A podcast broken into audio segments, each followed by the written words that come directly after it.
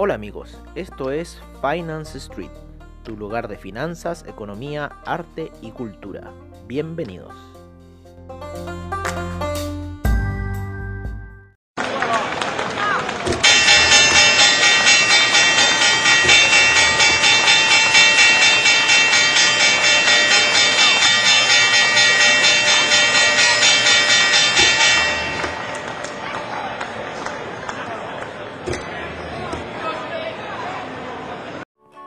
The answer, my friend, is blowing in the wind.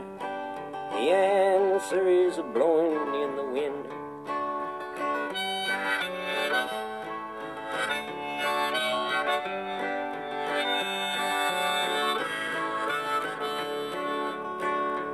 Yes, and how Hola amigos de Finance Street y bienvenidos a la sesión de apertura de mercados. Bueno, estamos un poco ya eh, pasado la apertura, ya llevamos aproximadamente casi 12 horas de que empezó a moverse el mercado.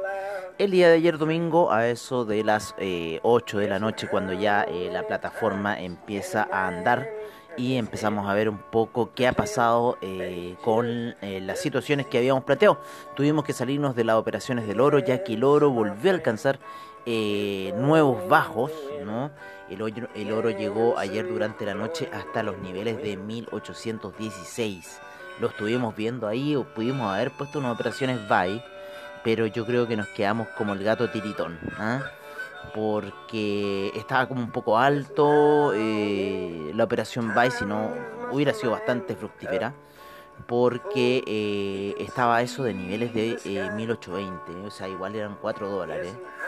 Eh, es que la gracia es irse con ese 0.5 para ir a esta subida que ya está a niveles casi de los 1849, o sea, hubiéramos ganado eh, aproximadamente unos eh, high 24 a 49 o 25 dólares, o sea, son casi mil dólares, pero hubiéramos estado toda la noche ahí quizás en vigilia, o bueno, haberlo puesto en stop loss en punto de entrada quizás, porque ya el oro está subiendo. Así que veamos las operaciones de Wall Street, lo que va a hacer Wall Street el día de hoy, eh, para ver lo que va a hacer en el oro. Hay al parecer un soporte ahí en la media de 200 periodos en los gráficos de 4 horas. Eh, líneas de tendencia en este minuto no he dibujado ya que la rompió la que venía siguiendo que era casi la media de 50 periodos en los gráficos de 4 horas.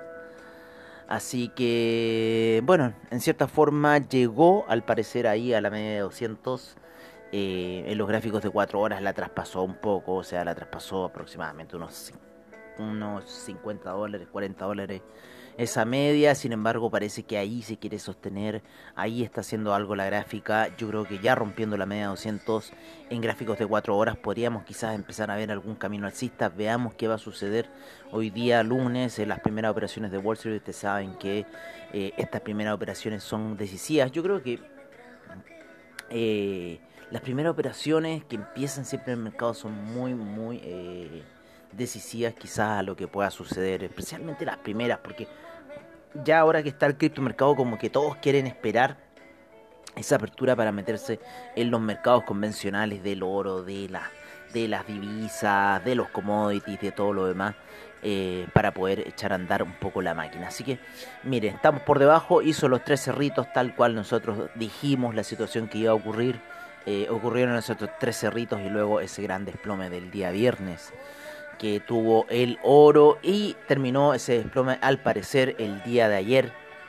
Así que vamos a ver un poco cómo está cómo cerró esa es no había comenzado ya una vela semanal eh, bastante hacia la baja, pero está ahí cerrando ya como una pequeña vela doji, un pequeño martillo alcista está comenzando la semana esta nueva vela semanal, así que quizás eh, vamos a lateralizar, yo creo en estos niveles, vamos a ver Está la gráfica en semanal por debajo de la media de 20 periodos, así que eh, impulso bajista podría haber durante los días. ¿Y por qué no retrocesos en el oro? Podríamos estar viendo lo más probable. Sí, es que los mercados siguen como están, porque hay mucho, eh, todavía esta incertidumbre, todavía los datos macroeconómicos siguen siendo muy, muy raros, ¿no es cierto? Eh, una economía que está mal, porque, bueno, si bien la gente ha hecho emprendimiento y cosas así, pero todavía no, no, no, está en ese ritmo que estaba antes. Pero igual la cosa se mantiene, o sea, yo creo que se ha disminuido. Pero bueno, vamos a ver qué va a pasar en el futuro. Mucho comercio cerrado, muchas cosas que se han cerrado en locales que están disponibles, porque ¿quién ya va a ir a los locales a consumir? Ya casi nadie sale a consumir porque no se puede casi, debido a las medidas restrictivas, por lo menos acá en Chile y más encima que quieren tratar de volver a una medida de cuarentena en pleno verano. Así yo encuentro todavía que las cifras son un poco ridículas, o sea, eh, que hubo un alza de casos de 4.000, eh, habría que ver el total, ¿no es cierto?, para compararlo con los 7, 8 millones de habitantes que hay en Santiago de Chile, eso en realidad todavía sigue siendo menos del 0.01% eh, de la población. Así que yo creo que, por un lado, todo esto está muy de Netflix, todo esto está muy de las películas gringas, eh, porque todo lo que dicen las películas gringas se está cumpliendo, o sea, de que eh, tiene que haber este primer pánico y que después, eh, claro, se van a encargar los medios de comunicación de exacerbar esta situación. Lo pueden ver perfectamente en la película Vi de Venganza, ¿no? Y ahí se, explica perfectamente lo que estamos viendo. Así que por ese, por ese motivo yo es mi gran desconfianza con lo que está pasando. O sea, el virus tiene que existir, tiene que estar, pero... Eh, pero en cierta forma el, daño que se está haciendo eh, a la economía eh, o el poco control o la no sé, no sé, ya hay, hay, una cosa muy descontrolada que, como les digo, para mí es de Netflix y eh, yo creo que pueden encontrar miles de videos en YouTube diciendo quizás esta situación. Oye, en los mercados, eh, vámonos un poco a los índices gringos, estos despertaron en cierta forma eh, bajistas, ¿no? Después, eh, ahí está una canción de los. Harlem Road, Harlem Road, ahí. Con los terroristas, Harlem Shake. Oye, eh, bueno, el mercado partió un poco eh, a la baja, ¿no? Luego de que el día viernes llegara hasta esos máximos de 13.124 el Nasdaq partió en niveles de 13.105 y luego cayó y estamos en niveles ahora de 13.048. Nos hizo un engaño durante la noche, una operación ahí que nos dejó colgados con un buy. Sin embargo, estamos viendo aquí cuándo poder eh, iniciar la operación. Yo creo que vamos a esperar el horario Wall Street. Todavía el horario europeo está muy lateral. Por lo general los europeos el día lunes son muy laterales, sin embargo el DAX está ligeramente bajista, el índice español está alcista, el CAC cayó en sus primeras operaciones, sin embargo está tratando de recuperar terreno. Y el China 50 tuvo eh, una sesión bastante volátil, ¿vale? Bastante movimiento hacia arriba como hacia abajo ha tenido el China 50 en la sesión. Así que está ahí en niveles de 18.412 luego de haber llegado la semana pasada a máximos de casi los 19.000 puntos.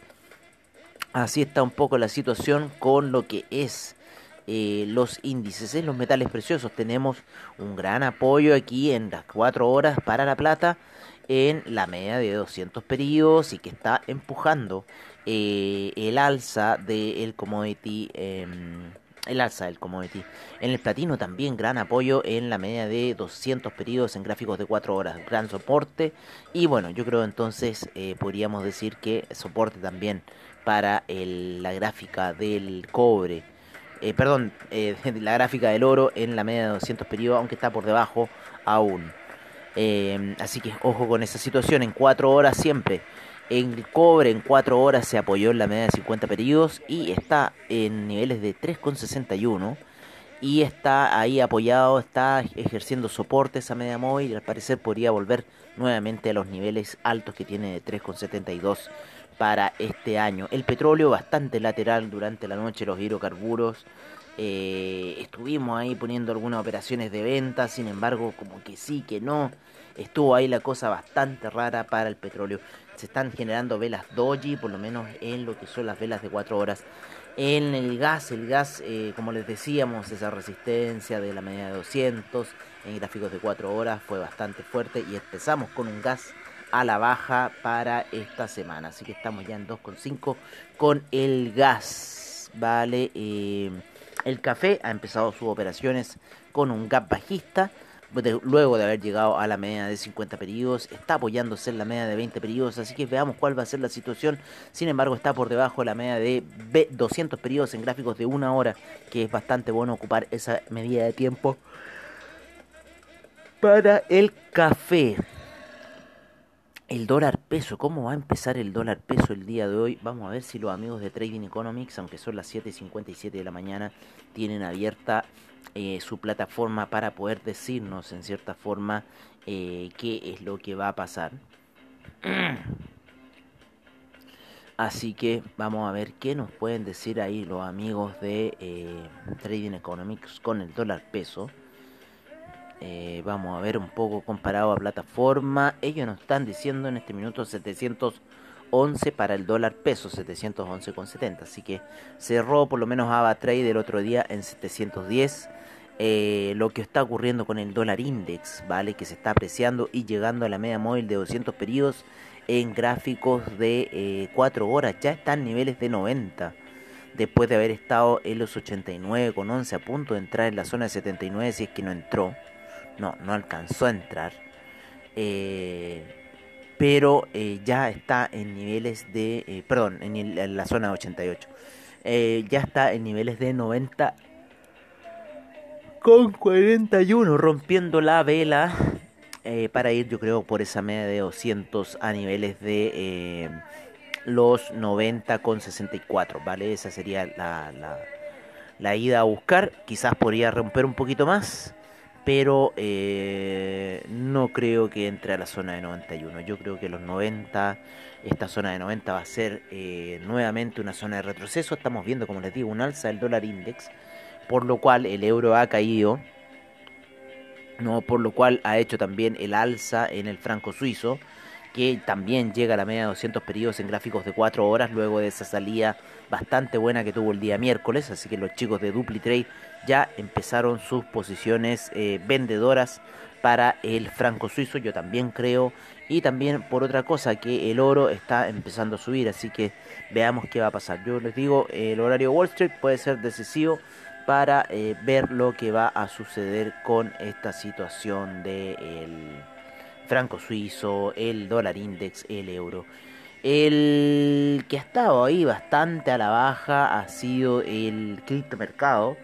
Eh, pero se está recuperando ya nuevamente la media de 50 periodos. Nuevamente hay que tener ojo en esta vela mensual que nos va a dar la gran señal, gran señal, gran, de eh, lo que va a ser el cierre de mes. Está está con una, eh, estamos ahí la vela weekly, sin embargo vamos a poner la vela mensual, que también la vela weekly ha dado unas señales de despegue, pero eh, impresionante, o sea, hay que tenerlas en cuenta también, así que ya está haciendo una pequeña vela retroceso, pero quiero ver más la vela mensual, que está haciendo esa figura muy parecida a la del año 2017, eh, de ese diciembre de 2017 la figura es muy similar, así que ojo con la situación. ¿Por qué? Porque la del próximo mes va a tratar de ir a buscar los máximos que llegó ahora. Así que en la zona, cuando vuelva a los 41.000, empieza en venta. Ese es mi consejo.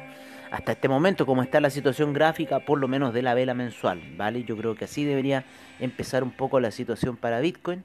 Eh, el próximo mes tendría una alza nuevamente que lo llevaría casi a los niveles de 42.000, sin embargo no llegará ahí y ahí ya empiecen eh, sus posiciones de venta. Puede llegar quizá a los 42.000 porque llegó casi a la zona de 42.500. Vamos a leer un poco qué nos dice la vela mensual para eh, obtener esa información. Llegó hasta 41.919. No alcanzó a llegar a los 42.000. 41.919 Así que bueno, 41.500 va a ser una zona interesante o los 41.000, recuerden. Eh, pero para el próximo mes, ¿vale? Para que em, eh, empezar a ver esas posiciones de venta ya fuerte eh, para la depreciación del criptomercado y yo creo que en el largo tiempo, porque esta va a ser una jugada de un año, debería nuevamente ir a buscar esa media de 50 periodos en gráficos mensuales lo cual le generaría yo creo un retroceso por lo menos hasta niveles de, a ver, Ese mes llegó hasta 4000. Mira, ahí voy a sacar mis cuentas bien porque estoy comparándolos con los niveles bajos, bajos, bajos que existió para el criptomercado a niveles de 500 dólares y, eh, y luego esa alza que lo llevó a los 19.000 y luego volvió a los niveles de 4.000. Así que tenemos que hacer un poco esa conversión eh, como de lo que ha sucedido, ¿no? que yo creo que serían los 4.000, yo creo que la zona de regreso estaría a niveles de 10.000, ¿no es cierto? 12.000 por ahí, 15 ahí, ¿no es cierto? Esa zona estaría buena para el retroceso de ir a buscar a la media de 50 periodos en gráficos eh, mensuales, que como les digo va a ser de largo plazo, por lo menos un año, en que llegue a esos niveles nuevos compradores. Y bueno, los tocó en marzo de este año esas grandes compras. Así que Oliver Vélez debe estar con una sonrisa porque compró como a 100 el Ethereum y llegó hasta los 1300. Así que impresionante como ha estado el criptomercado. Eh, el fin de semana siempre explota, así que esta, esta situación era de venir. Eh, seguimos en los 711 para el dólar peso, son las 8.02 de la mañana. Aquí vamos a terminar eh, nuestras transmisiones, yo creo, para el día de hoy en la apertura de mercados como le decimos en el estilo Finance Street, vamos a ver qué va a suceder y vamos a ver cómo va a estar ese aftermarket para la tarde, ¿vale? Hasta este minuto estamos con una libra a la baja en 1.349 para la libra. Está a la baja también el neozelandés y el dólar australiano también a la baja. El yen ha estado subiendo el yen. El yuan también, el yuan ha estado subiendo ligeramente, está a niveles de 6,47 el yuan. 1.277 para el dólar canadiense. El peso mexicano también se depreció debido a esta alza del dólar index. Está en 20,14 el peso mexicano. Vamos a ver cómo está ese peso argentino, pobre argentino. Está en la zona de 85. Vuelve a subir otro peso más el peso argentino. Sigue la devaluación del peso argentino. No tiene límites esta devaluación. Así que vamos a ver, eh, bueno, qué va a pasar del el año para el peso argentino. Bueno amigos, yo creo que eso sería todo por ahora y nos estaríamos viendo eh, a la noche, ¿no es cierto?, en el cierre de mercados. Estamos con un Brent con un menos 1.39%, un gas natural con un menos 3.96%. Eh, el oro 0.12% de apreciación, así que estar parece buena la jornada para el oro. Vale. Así que bueno amigos, eso yo creo que sería todo por ahora. El carbón ha subido fuerte, había noticias de una fuerte alza del carbón en China debido a los fríos que han estado haciendo. El acero también subió 1.16%, 3.11% para el carbón. Así que bueno, yo creo que nos estaríamos viendo la noche en el After, eh, en After Street de Finance Street. Esto ha sido apertura de mercados, como siempre al estilo de Finance Street, agradeciendo a Ava Trade por sus plataformas bajo spread, seguridad y confianza para tu trading online. Investing.com, Anchor, siempre seguridad en todos los podcasts que tú quieras hacer. Recuerda siempre usar Anchor, eh, Trading Economics, CoinGecko, todos aquellos que hacen posible la información que entregamos a diario para ustedes aquí en Finance Street. ¿Cómo está la caída del criptomercado? Fuerte, fuerte, fuerte. Litecoin. Litecoin se ha caído fuerte durante la noche hoy, ¿eh? El Polkadot, no sé, me voy a, voy a, mi portafolio. Me voy a ir portafolio que tengo aquí en eh, CoinGecko. Donde puedo revisar mi criptomercado de forma más más eficiente en mi portafolio.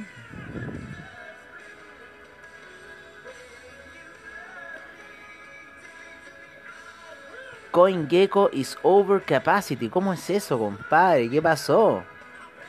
¿Qué pasó? ¿Por qué me dijiste eso? Ahí volvió. Bueno, Litecoin, gran caída de Litecoin. 16% en 24 horas. Stellar 13% en 24 horas. Binance Coin también ha caído fuerte en estas últimas 24 horas. EOS, 22% en 24 horas EOS. Fuerte caída para el criptomercado. Fuerte caída para el criptomercado. Bitcoin Bowl sumergiéndose nuevamente en las profundidades bajo los 100 dólares. Oye, el Bitcoin Diamond que tuvo una, alza explosiva. explosiva la alza del Bitcoin Diamond. Fuerte, fuerte, fuerte. Oye, pero todo el, el criptomercado está en retroceso. Por lo menos eso estoy viendo. La capitalización de mercado, recuerden que llegó casi hasta los 750 mil millones de dólares. Y está en 658 mil millones para lo que es el Bitcoin. Mucha transacción en Tether, mucha transacción en Tether. Así que ojo con esa situación, mucha transacción en Tether. Así que todos se están refugiando ahí en el criptomercado. Bueno amigos, eso ha sido todo y nos veremos en el After Street de Finance Street. Un abrazo y que tengan buen trade.